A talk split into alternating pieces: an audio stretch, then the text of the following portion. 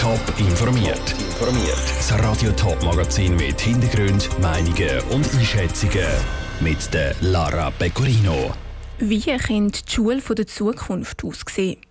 Die Frage hat der Zürcher Stadtrat Filippo Lütenegger den Schülern gestellt. Und wie argumentieren die Befürworter und Gegner? Das Stadt Schaffhauser Stimmvolk entscheidet über den Planungskredit zum Duradukt. Das sind die zwei Themen im Top informiert. Stadtzürcher Schulklassen haben die Köpfe zusammengesteckt und einen Haufen Ideen ausgetüftelt, wie das die Schule der Zukunft aussehen könnte. Der Ideenwettbewerb hat im Frühling angefangen. Jetzt hat die Stadt die Ideen zusammengetragen und auf einer neuen Internetseite aufgeschaltet. Janine Gut hat reingüchselt.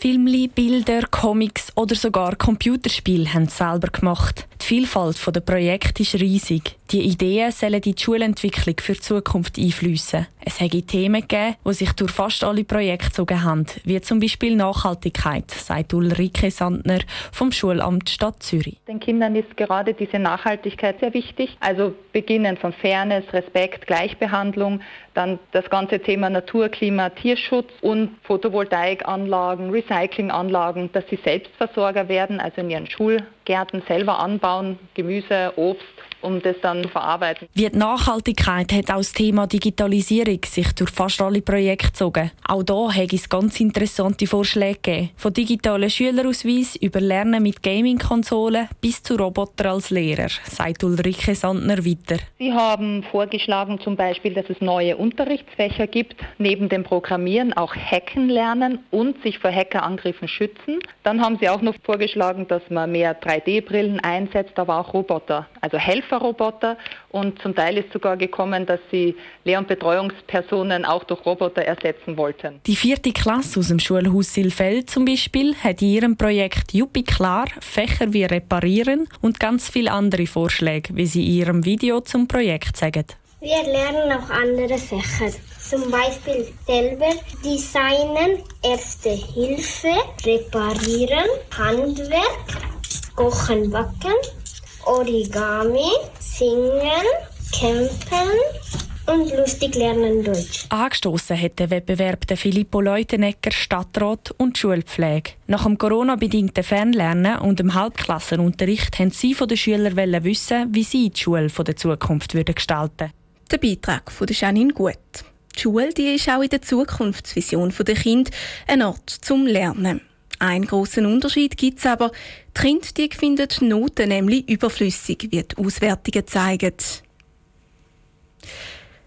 Vom Breitequartier direkt auf den Schaffhauser Geisberg radeln, das könnte bald Realität werden. Die Schaffhauser stimmen nämlich diesen Sonntag über das sogenannte Duradukt ab. Eine Brücke, die über das Mühlental geht und eben die zwei Hügel soll verbinden das Duraduk sorgt Schaffhausen schon lange für Gesprächsstoff.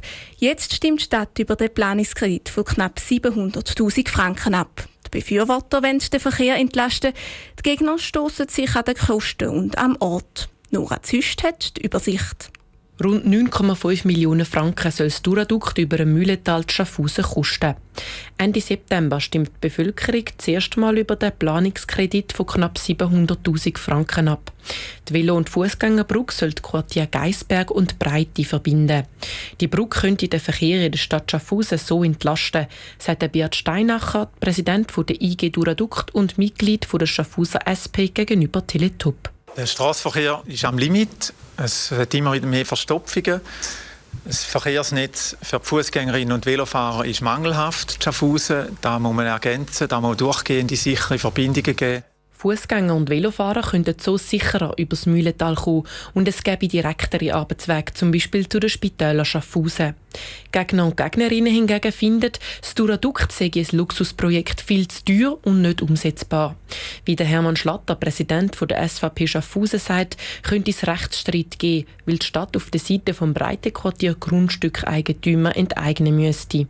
Gibt es nicht andere Standorte, wo man eben nicht enteignen muss, die günstiger sind und die verkehrstechnisch nicht die Kriterien haben, die wir hier oben haben, von der Einfahrt von der Gartenstraße in die Nordstraße? Der Planungskredit von 700.000 Franken ist vom grossen Stadtrat gut geheissen worden.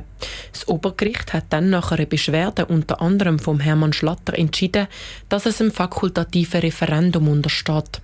Die SVP hat das Referendum ergriffen. Darum hat jetzt die Stimmbevölkerung das letzte Wort. Über die Duraduktvorlage wird diesen Sonntag abgestimmt. Alle Parteien außer die FDP, die EDU und die SVP haben die Jahrbau beschlossen. Bei einem Jahr wird es nach der Planungsphase eine weitere Abstimmung über den Baukredit geben. Top informiert, auch als Podcast. Mehr Informationen gibt es auf toponline.ch.